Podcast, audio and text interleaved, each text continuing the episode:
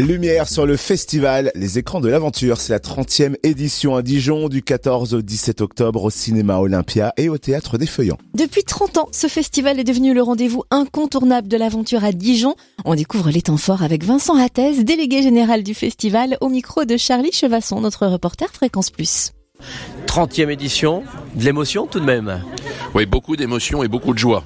Nous savons d'où nous sortons collectivement et nous savons aussi que ce sera une édition absolument exceptionnelle, euh, très riche euh, en rétrospective et en films en compétition. Alors du plus et encore du plus cette année.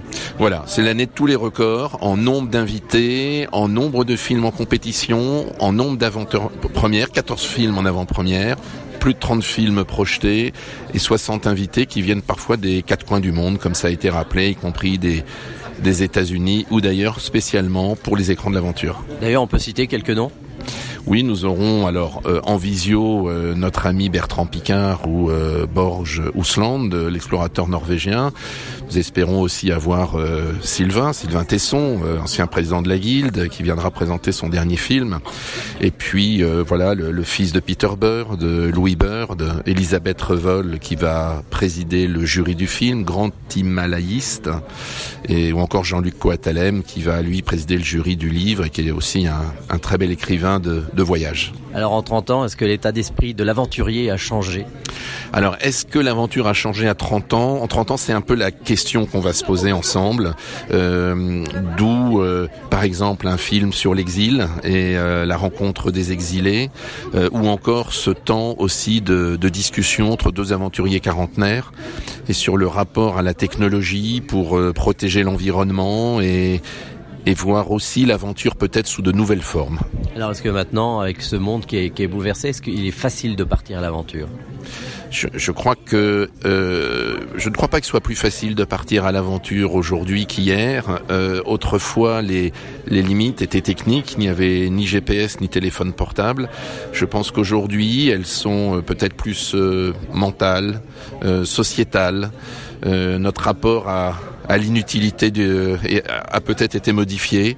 Euh, notre conscience a évolué et nous, nous amène à, à chercher d'autres formes d'aventure. Le monde a été exploré et pourtant, et pourtant tout reste à explorer, mais différemment. Et les jeunes sont attirés plus par quoi dans l'aventure?